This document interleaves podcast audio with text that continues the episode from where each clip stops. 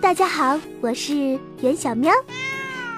刚刚听到一个激动人心的消息，中国空间站飞行任务即将拉开序幕。全国人大代表、航天员王亚平姐姐说，她的梦想是在空间站里给孩子们上一堂眼见为实的太空课。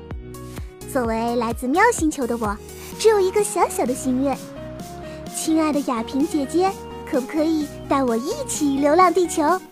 万一路过喵星球，我要回去看看我的爸爸妈妈，我好想念他们。我要把我这一路上好玩有趣的故事都讲给他们听。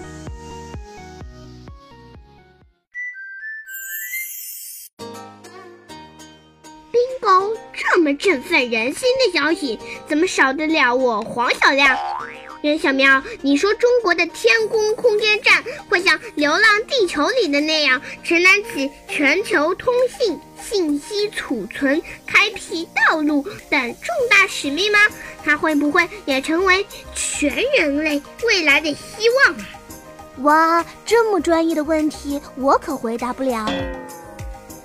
不如你等到二零二二年空间站建成之后，亚萍姐姐再次在太空授课时，直接请教她好了。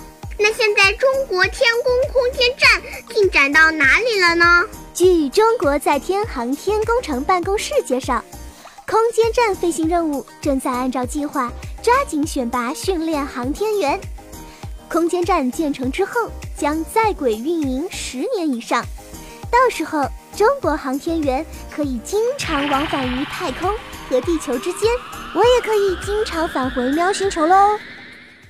那我要赶快收拾行李去了，万一我也被选上呢？选上的概率高吗？你自己算算看，中国空间站两室一厅，一共可以容纳六人。按照规定，正常情况下三名航天员就足够了。如果在轮换期间，有可能会达到六人，其中一位就是亚萍姐姐，一位是元宵喵我，剩下四名，中国十三亿人口，你觉得自己有多少概率成为其中之一呢？凭什么你可以，我不行？做你的白日梦吧！哼。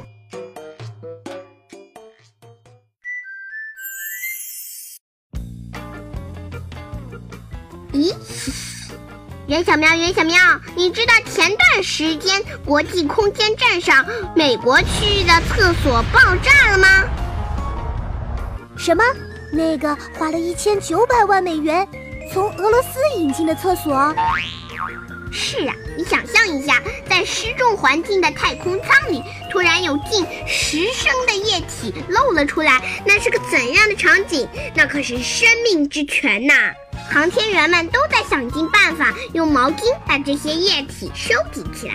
生命源泉，嘿嘿，这你就不懂了吧？太空里的水非常珍贵，在太空站里有一个微型市镇水处理系统，大概需要八天时间，它就可以把百分之八十到百分之八十五的人体尿液回收利用，变回饮用水。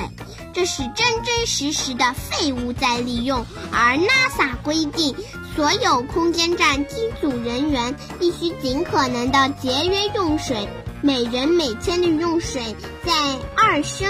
只有通过这样的收集、净化、废水再利用，才能达到配。呃，还有个问题，在太空站怎么上厕所呀？咦，告诉你哦，宇航员如厕时必须使用腿部限制器，将自己固定在马桶圈上。马桶拥有类似于吸尘器的风扇抽吸系统，将固体废物收集进袋子中。不过，因为失重问题，随时会有意外发生。我在太空一共度过了六百六十五天。在太空的每一天都让我着迷，但我最难忘的还是上厕所的经历。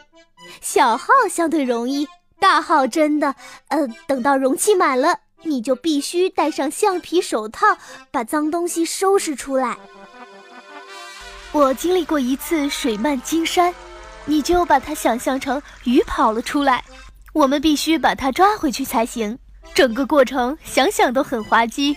这种事儿在地球上绝对不可能发生。所以，小喵，你还要去流浪地球太空旅行吗？我我觉得我要再考虑一下。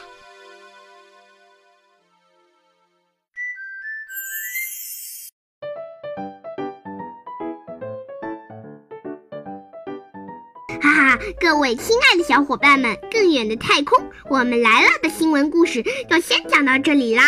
我们在看到宇航员们帅气成功的身影背后，也要明白许许多多我们没有看到的付出和努力，哪怕是上厕所这件小事。好啦，今天的小新闻就讲到这里啦，向所有的航天员致敬。我去看看袁小喵，哈哈哈哈哈哈哈哈哈！我是袁小喵，我是郭小亮。